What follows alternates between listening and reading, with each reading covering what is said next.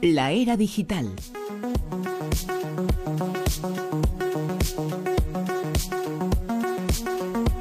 La era digital, como siempre, con Alex eh, Fidalgo. Alex, muy buenas. Hola de nuevo, ¿qué tal? ¿Cómo estamos? Preséntanos en primer lugar, recuérdanos quién era la vampira del Raval. Bueno, dice la noticia, pocas historias se han contado tantas veces y de tan variadas formas como es el caso de Enriqueta Martí, como el caso de Enriqueta Martí, conocida popularmente como la vampira del Raval y acusada del rapto, la explotación y el asesinato de niños en la Barcelona de principios del siglo XX.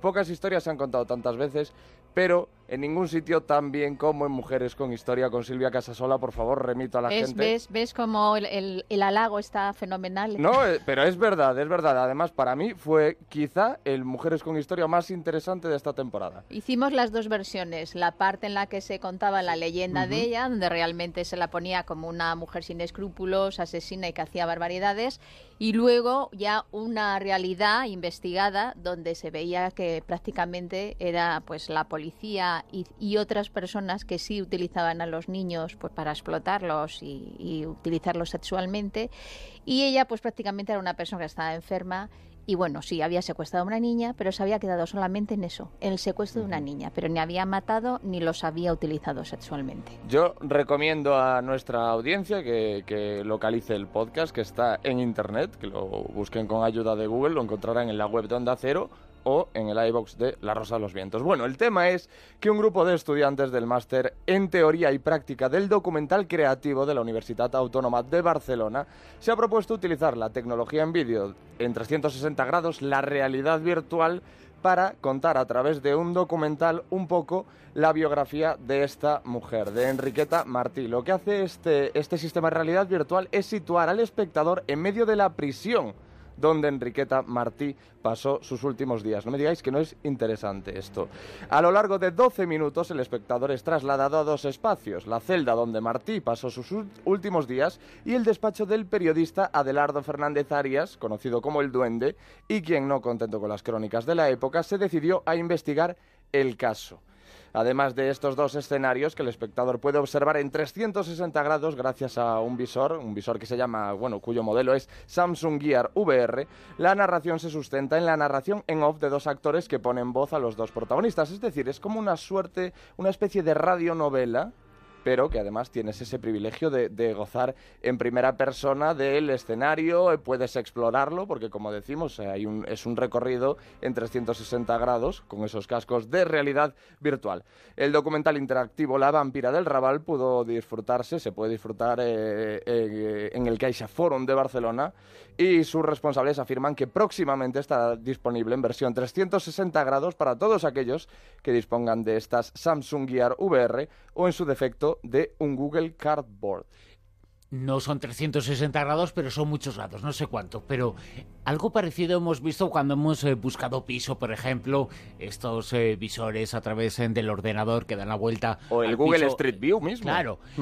Esto es más terrorífico todavía, ¿no? Y sé que es muy Hombre, difícil, ¿eh? Es, es terrorífico por la temática en sí, es decir, claro, porque tú tienes que trasladar esa misma tecnología de Google Street View o, o la que tú estabas comentando, bueno, pues a la vida de esta mujer, a esa prisión de, de la vampira del Raval. Entonces, y, y con esa historia, contándote esa historia, esas voces en off. Que hay- además ahí había también mucha leyenda, que había varias versiones de cómo había muerto y la que se confirma es que murió de cáncer de útero, no que las compañeras la mataran a ella. Hablando de cosas terroríficas, pocas cosas sabe tanto como el cabreo de esta madre. Acabado. Ni periscope ni hostias. Ni hostias. ¿Vale? Ni hostias. Un tío con la polla al aire. Pero ¿usted qué te cree? Estáis en periscope y ha salido un tío con la polla al aire. Pero yo no he hecho eso, Vale. gente que se pone. Me da igual. Ni periscope ni hostias. Y como te vuelvas en- como te metes en el periscope Nañara, me verás. A ver, nos debemos... No, tenemos ahí una, una canción para este caso en concreto que creo que es muy adecuada. Un poco lo que le podríamos decir a la madre, que se tranquilice un poco, Porque bueno, ya lo, lo hemos oído, se ha convertido Yo, en yo la viral. entiendo perfectamente. Eh, Ve a la niña, que yo no sé ahora mismo la edad que tiene la niña. Se, le, se acerca a la niña y la ve que está mirando al otro con todo el aire y dice, ¿pero qué está haciendo mi hija? Pues va por ella, vamos. Es un tema bueno, pedimos disculpas un poco por el lenguaje, pero nos amparamos en el horario y además, es bueno, no podíamos dejar pasar en, en- en una sección como la era digital eh, esta, esta noticia que ha revolucionado las redes sociales a lo largo de la semana. Se convertía en viral el martes. Y bueno, es una retransmisión en directo de la bronca de una, ma- de una madre tras pillar a su hija usando Periscope, esa herramienta de Twitter para emitir en directo. La madre cogió el móvil y dijo ni, ni Periscope ni hostias, pero se olvidó de apagarlo o quizás no sabía cómo hacerlo y eso se retransmitió. en Bueno, pues se retransmitió. Lo volvemos a escuchar por Hombre, petición merece la popular. pena, ¿no? Venga. Ni periscope ni hostias. Ni hostias. ¿Vale? Ni hostias. Un tío con la polla al aire. Pero ¿usted qué te hecho eso! Estáis en periscope y ha salido un tío con la polla al aire. Pero yo no he hecho eso, Vale. es gente que se pone. Me da igual. Ni periscope ni hostias. Y como te vuelvas en, como te metes en el periscope, Nayara, me verás. Que tú fíjate qué vocecita de niña Y- tiene y- la, pero, pero y, la y- Beque. y dice, y dice la, la, la, la chiquilla en cuestión, pero yo no he hecho eso, es una cosa que se pone. Ha aparecido así de la nada. No lo he buscado yo, ha salido eso ahí. Bueno, el No, es, tema que, es... es que vamos a ver, se llama periscope.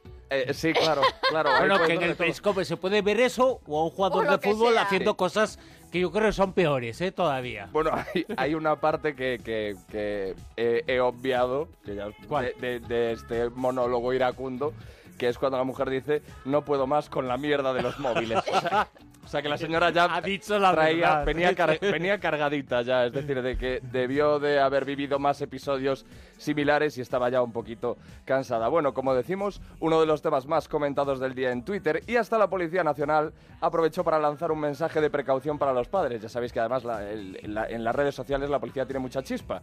Dice el tuit en cuestión... eh, advierte de que eh, esto, esta etiqueta que es Ironic Mode On, que es como vamos a hablar con ironía para que nos entendamos, ni Periscope ni hostias. Moraleja, supervisa las aplicaciones y redes sociales de tus hijos, la edad de acceso y el contenido. Muy Este bien. Es el consejo de la policía. Y que también las empresas eh, que facilitan esos contenidos eh, también adviertan y no dejen pasar a todo el mundo, que también eh, pongan ellos eh, barreras, que también es necesario. Efectivamente. No solamente es responsabilidad de los estados, es también responsabilidad de que hacen un dinero gracias a eso, ¿no? Eso es, la primera barrera la tienen que poner las propias compañías y son lo- las, las primeras interesadas, bueno, pues en cuidar un poco sus contenidos y en tener en cuenta las edades del público al que se dirige, claro. Después continuamos hablando de más cositas, ¿no? Tenemos muchas cosas más en la era digital. Y en la era digital. Facebook tiene un dron. ¿Y qué está haciendo ese dron? Bueno, pues eh, se llama Aquila, el dron tiene nombre, es un avión no tripulado fabricado efectivamente por Facebook. ¿Y cuál es su objetivo? Llevar Internet a cualquier parte del mundo. Ya ha realizado eh, su primer vuelo real y a tamaño completo. El proyecto de Facebook es crear una red con este tipo de aviones solares, colocándolos en forma geoestacionaria a gran altitud y con el uso de láser conectarlos con los equipos de tierra o satélites de comunicaciones. De esa manera, lograr que el 60% de la población que no tiene internet logre una conexión asequible. Es decir, que su objetivo es, y parece que lo va a conseguir, llevar internet a todas esas eh, zonas en las que la conexión todavía no es posible. Y Facebook eh, lo hace porque quiere el bien de todos, eh, el bien de la humanidad, ¿no?